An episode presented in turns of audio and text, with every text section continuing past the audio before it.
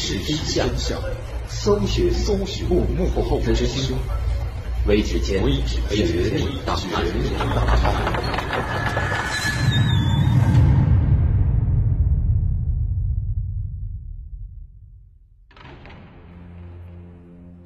欢迎收听今天的《绝密档案》，我是大碗。在今天的节目当中，我们将会继续为大家讲述呼蒙血案剩下的部分。在于洪杰八个人杀死了他们的指导员王化忠之后，于洪杰就把那支半自动步枪拿到了自己的手里，把刺刀下下来给了别人。从事发到现在，前后还不到十分钟，于洪杰等八个人就把住在这里的所有男人全部杀死了。之后，他们就从后门来到了食堂，准备去杀掉两位临时工吴文发和何俊民。食堂很大，有伙房、有餐厅，还有贮藏室等等。食堂里也住着两位干零活的临时工，他们的主要工作就是帮助大师傅鲁文才给知青和农工做饭。因为要过星期天，为了给大家改善生活，食堂杀了一头猪，煮了不少的肉还在锅里。为了防止野狗来偷吃肉，所以睡在厨房里的吴文发和何俊民，除了把门插上之外，还用一根碗口粗的木棒把门顶住了。于洪杰试探地推了几下，没有把门推开。杨万春见状，上前用力踢着门，直到里面的人被惊醒了，问：“是谁这么晚在敲门？来干什么？”杨万春这时候回答道：“说指导员生病了，来给他找点开水。”吴文发这才把门打开。就在门被打开的一瞬间，吴文发就被韩立军用枪刺刺倒在了地上。其他人见状，有的冲过来继续来砍死在了地上的吴文发，还有的冲进屋里去杀还躺在床上的何俊民。没过多长时间，吴文发和何俊民两个人就这样不明不白的死在了这座农场。在杀死这两个人之后，于洪杰叫杨万春和韩立军领着其他人继续去血染红旗沟，他自己背着枪回到了宿舍。在抽了两根烟之后，他端着枪把住在一号、二号、四号和七号宿舍的一共十七名女厂员全部叫醒，都把他们集中到了二号宿舍。事后，幸存下来的女厂员说：“当于洪杰等人刚开始行凶的时候，他们就被惊醒了。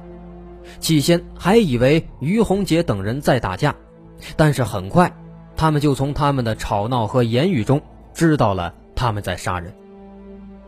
这十七名女厂员平时就迫于于洪杰他们的淫威，经常被他们欺负，也从来不敢抵抗。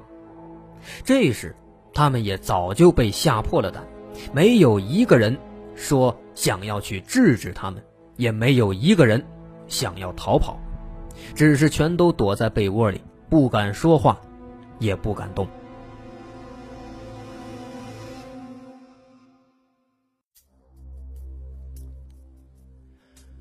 另一方面，在知青宿舍后面三百米的地方，是一个两亩大小的菜园。有一个叫胡喜成的菜农住在这个菜园的小屋当中。食堂的厨师鲁文才师傅因为跟他关系好，放着对部的大房子不住，偏要搬过来跟这个菜农挤在一个小土炕上。而剩下的杨万春、韩立军等七个人则直奔这间只有七八平米的菜园小屋。小屋的门没有关。只有一个纸粘成的门帘挡在那里。杨万春等七个人一进屋，鲁文才就被惊醒了。他一扭身就坐了起来。结果，他连一句是谁都还没说完，就被挨了一刀。六十多岁的鲁文才小时候见过土匪，此时也顾不得多想，一边大叫有土匪，一边掀起小炕上的小桌子想砸过去。只可惜屋子太小，根本就没有回旋的余地。对方又人多势众，没等鲁文才把小炕桌砸过去，就被对方给夺了下来。鲁文才手中什么都没有，只好龟缩在炕角。杨万春、韩立军立即跳上炕去，对着鲁文才一顿砍杀，把他从额头到下巴砍得就像是肉酱一般。而此时，与鲁文才同住的胡喜成，还没等他坐起来，就被人们当头一棒给打趴下了。紧接着，胸部、腹部就被连刺数刀，痛苦的呻吟了几声，就断了气。从菜园小屋里出来，杨万春就领着韩立军等人向距离农场几百米之外的单门独户的杨向成家走了过去。杨向成一家是盲流，没有户口，没有单位，也没有正式的工作，在当地还有许多这样的人。四十多岁的杨向成原籍是山东省，六十年代在老家实在无法生活下去，就走了老一辈漂洋过海闯关东的老路。他在东三省许多地方漂泊了十多年，后来才在红旗沟定居下来，自己开了几亩荒地。盖了两间草坯房，回山东娶了个媳妇儿，又把年迈的双亲给接了过来。杨向成生性软弱厚道，平常和外界也没有什么来往，跟于洪杰根本就没有任何矛盾，连说话都没说过几句。他最大的愿望就是把山东老家的户口迁过来，真正的做一个东北人。杨万春来到杨向成的草坯屋前，毫无顾忌的一脚就把屋门踹开了，径直的扑向里屋。他曾经来过杨家，知道杨向成和媳妇儿以及两个孩子住在里屋，老头老太太住在外屋。踹门声把杨向成惊醒了，他以为是睡在外屋的老人出了什么事儿，一面叫醒媳妇儿。一面下地，可是还没容他把鞋穿上，就被韩立军用步枪的刺刀捅倒在了炕沿下。此时的炕上已经乱成了一团，杨万春等人乱杀乱砍。杨向成的媳妇儿一边护着一个六岁、一个两岁的儿子，一边哭着喊着叫杨向成的名字。霎时间，儿子不哭了，母亲不叫了，母子三人。相拥而死，身上刀伤无数，仅仅在那个两岁的孩子身上，就被捅了四刀，头部还被斧头砍了两下。杨向成的母亲听见里屋的叫声，急忙扶着墙向里屋摸去，正好摸在站在门口的杨万春身上。杨万春转身，一刀就把这位七十二岁的老人。刺死在了门槛上。然后他又指挥其他人把杨向成七十五岁的父亲杀死在了被窝里。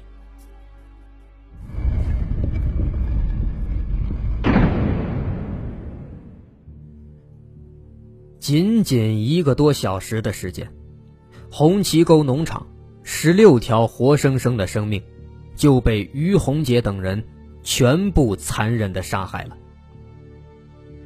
从杨家出来之后，杨万春和韩立军来到了女厂员住的一二号宿舍。他们有的抽烟，有的喝茶，有的躺在床上休息。在酒精和杀人的双重刺激之下，一个个还处在极度的癫狂之中，争先恐后的讲着杀人的经过和被害者死前的恐惧。剩下的这些女知青。被他们杀人的故事吓得魂飞魄散，一个个抖得不停。在休息了一会儿之后，在杨万春的提议下，他们又到各个房间去补刀。半小时以后，他们又都回到了一号宿舍。此时，于洪杰找来了纸和笔，开始写起了遗书，其他人也纷纷效仿。最后，只有于洪杰算是写完了，韩立军也跟着抄了一份。他俩把遗书交给了女厂员赵丁芝。赵丁芝生性文静，为人忠厚老实，平日里又乐于帮助别人，在大家的眼里是一个值得信任的女孩子，连于洪杰他们都相信她。可惜她最后也没有逃脱恶魔的毒手。在于洪杰的指使下，韩立军带着其他几个人挨个房间翻箱倒柜，对死者。也一个个的搜身，手表、钱、粮票，凡是他们认为有用的、值钱的，全都拿走，将公司财物洗劫一空。而于洪杰自己则带着几个人去砸农场的仓库，把全部的四箱硝铵炸药都搬到了一号宿舍，接上了杨万春带来的雷管和导火索。随后。于洪杰又叫人搞点汽油来。杨万春带人把仓库里的五六桶汽油全部都滚到了一号宿舍，并且把盖子拧开，准备和红旗沟农场同归于尽。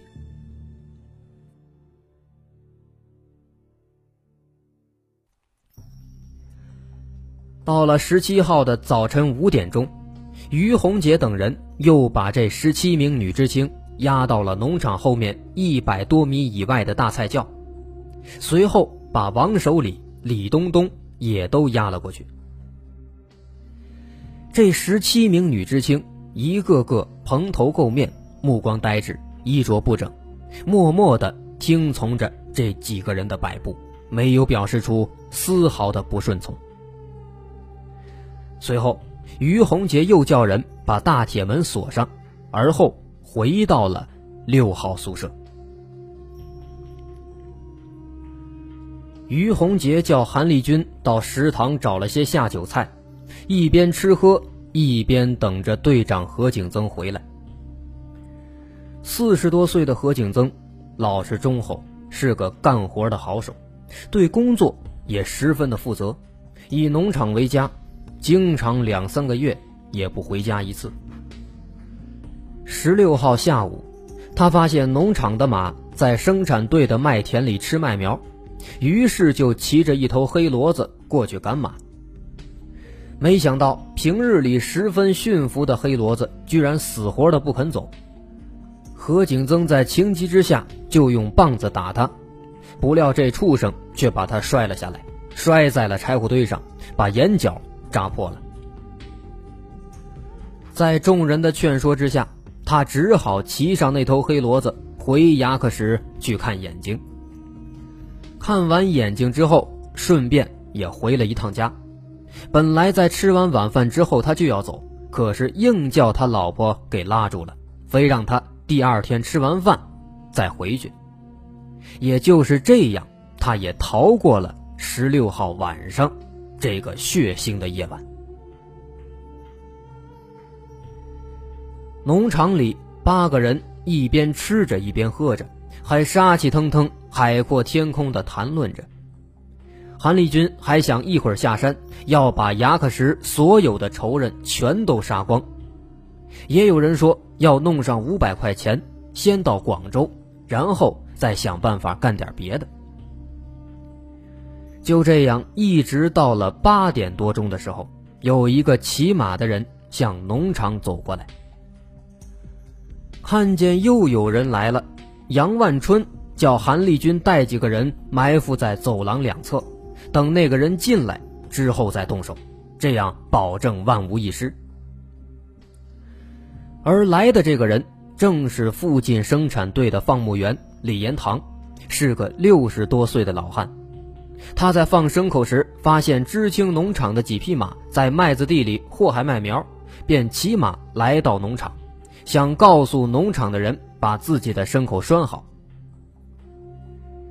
可是他到了农场之后，却发现整个农场静悄悄的，在院子里看了看也没有人，屋子里也看不见人影。于是他就把马拴在大门旁，向于洪杰几个人所在的队部屋子里走去。这里他很熟悉，许多知青都认识他，并且还跟他学过骑马。李延堂就一边蹭着粘在脚上的泥，一边进了走廊。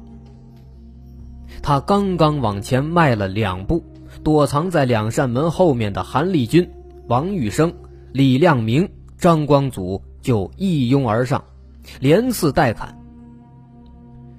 几秒钟之内，身体矮胖的李延堂就像一段木头似的，重重的摔在地上。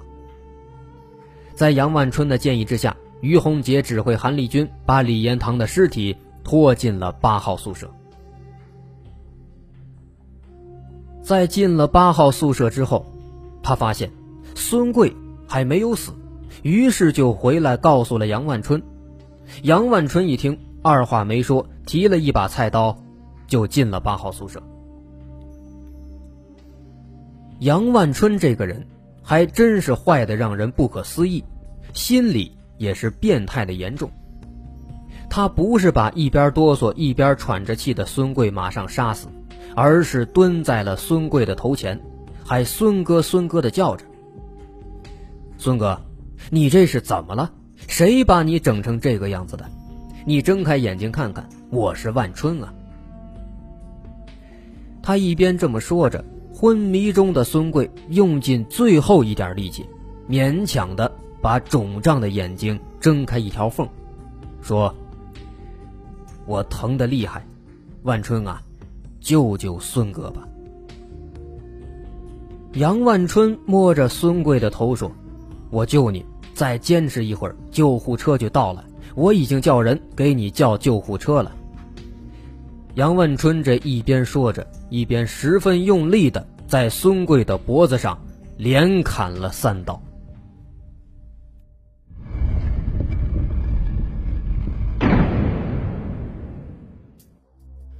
到了十一点钟的时候，东边暖泉生产队的社员卢铁成、刘占山还有于红利三个二十七八岁的小伙子，开着一辆手扶拖拉机来到了知青农场，想要借柴油。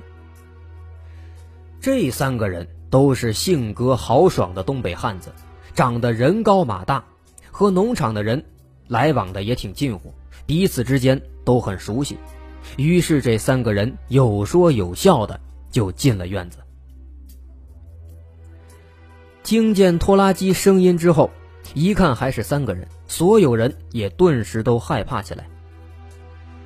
于洪杰尽管内心也是十分紧张害怕，但他还是故作镇定的说：“看你们那熊样，不就是来了三个人吗？我来干掉他们。”说着就端起了枪。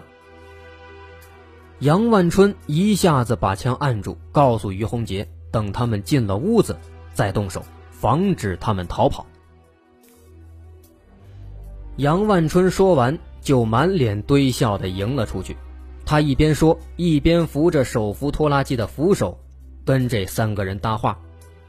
在得知他们是来借柴油之后，他开上手扶拖拉机，拉着身体最壮的卢铁成，来到后院的油库。去装油。刘占山和于洪立刚一进走廊门，就被于洪杰和韩立军等罪犯扑上来，乱刀砍死，而后急急忙忙的把这两具尸体拖到了房间里，之后又躲在门后等待着下一个猎物上门。为了拖延时间，杨万春开着拖拉机在农场的后院兜了几圈，然后。才把拖拉机开到油库前，他一见被他们锁上的油库门，又让卢铁成去前院拿钥匙。可是卢铁成刚一推开门，韩立军手持步枪的刺刀就迎了上来，还没等卢铁成反应过来，就被刺倒在了台阶上。剩下的几个人唯恐卢铁成不死，围上来又是一通乱刺乱剁。就这样，又有三个人死在了他们的手下。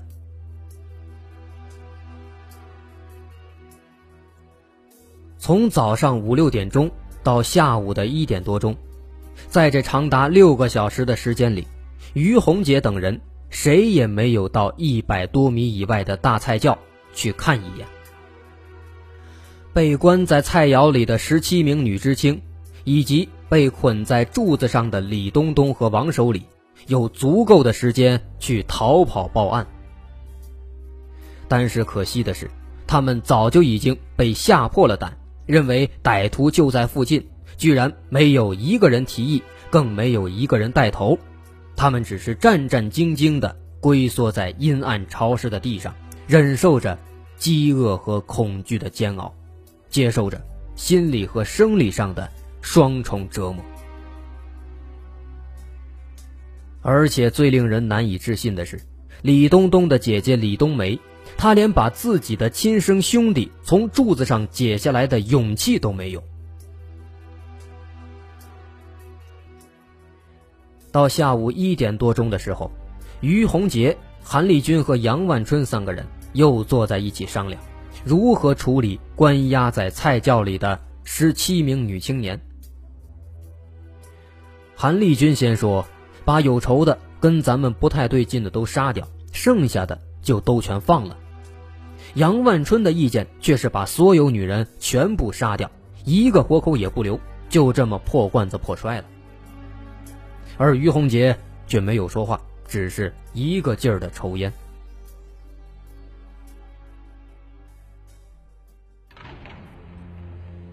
到这时候，在酒后逐渐清醒过来的杜晓峰跟张光祖，逐渐感到了恐惧，提出要下山。一个人的理由是下午还要回砖厂上班，另一个是一天多都没回家了。于洪杰听到两人这样的要求，假装同意，并叫韩立军给了他俩几十块钱。杜晓峰跟张光祖接过钱，正要转身离去，于洪杰就把枪端了起来。两个人一看情况不妙，急忙躲到了一边。枪响了。两个人也吓坏了，不约而同地跪在地上祈求饶命，表示坚决不走，绝不单独下山，要和剩下的兄弟们同生死，共患难。在其他人的劝说之下，于洪杰这才饶了他们，随后又把枪交给了杜晓峰跟张光祖，叫他们两个人负责监视大路上的情况。发现问题，随时向他报告。说完，就带着其他人去了大菜窖。而杜晓峰抱着枪，跟张光祖惊魂未定，像个泥胎似的坐在屋里。通过刚才的惊吓，这两个人这才从噩梦中惊醒过来，知道自己闯下了大祸，犯下了不可饶恕的罪行。两个人简短商议了一下，认为于洪杰他们发了疯，自己留下随时可能会被他杀死。于是两个人慌忙把枪扔下，骑上李延堂拴在院子里的那匹马，落荒而逃。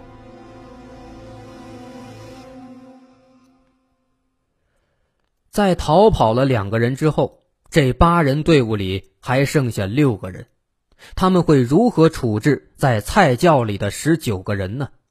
最终等待他们的又是什么样的命运呢？又是什么样的原因导致这场血案当中有这么多人会死于非命呢？下期我来为您分析。